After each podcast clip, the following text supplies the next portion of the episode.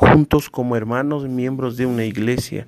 Vamos caminando al encuentro del Señor. A ver, y luego le doy detener.